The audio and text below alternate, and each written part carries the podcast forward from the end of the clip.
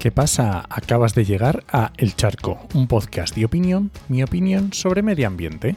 Soy Enoc Martínez, ambientólogo y profesional del medio ambiente, y hoy voy a opinar sobre el Mundial de Fútbol de Qatar. Pero antes, este podcast pertenece a Podcastidae, la red de podcast de ciencia, medio ambiente y naturaleza, y lo puedes encontrar en elcharco.es.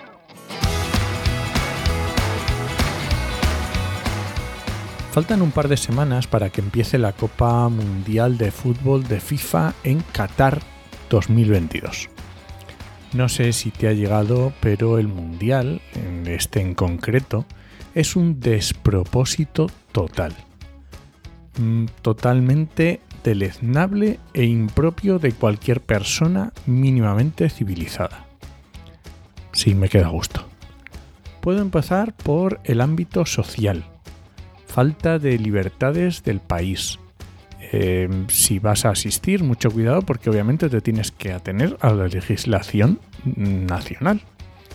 Mucho cuidado con tonterías, entre comillas, que puede ser en nuestra sociedad, como el sexo fuera del matrimonio, que allí te puede llevar a la cárcel.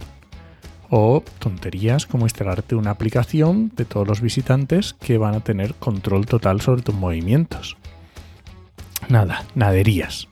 ¿Por qué? Porque si entramos en lo que es la propia preparación del Mundial, ya agárrate. O sea, 6.500 trabajadores muertos en construir los seis estadios y remodelar otros dos. Hace pocos días nos enterábamos de cómo estaban desahuciando a los trabajadores de sus casas para dejar sitio a los turistas. Trabajadores protestando por no recibir sus sueldos que son automáticamente deportados del país abusos sobre la comunidad LGTBQ. Mm, no sé, podemos andar mucho más. Y es que si vamos a la parte ambiental ya es de traca, no mejora. Pero no te preocupes que lo han intentado esconder. Vamos más claro agua, porque según la página oficial, el Mundial va a ser el primero neutro en carbono. Imagínate qué adelanto. Y no tienes más que entrar en Google y poner Qatar Medio Ambiente, que te vas a encontrar, vamos, te vas a encontrar unas maravillas. Lo primero, una web sobre lo sostenible que son las aerolíneas de Qatar, Qatar Airways.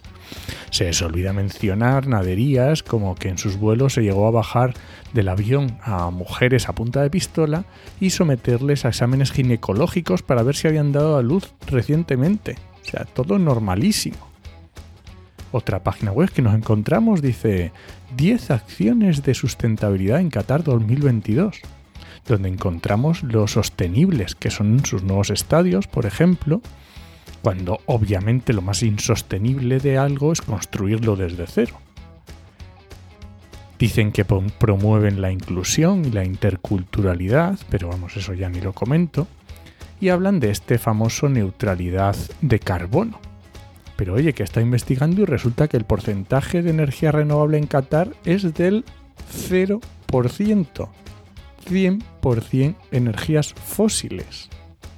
Y las estadísticas del Banco Mundial sitúan a Qatar como el país con más emisiones de CO2 por cápita del mundo. Y además con diferencia. Digo yo que lo compensarán. no sé dónde, porque Qatar es uno de los cuatro países del mundo sin bosques, pero en algún lado lo compensarán. Y ya no sigo, que el resto te lo puedes imaginar.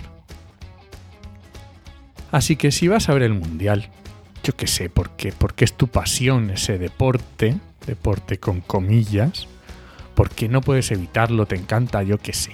Vale. Bueno, ya está. Pero al menos no lo compartas. Quédatelo para ti. Nosotros no queremos saberlo. Y este ha sido el charco de esta semana. Si alguien te pregunta, no lo dudes. Te lo dijo en HMM. Nos escuchamos.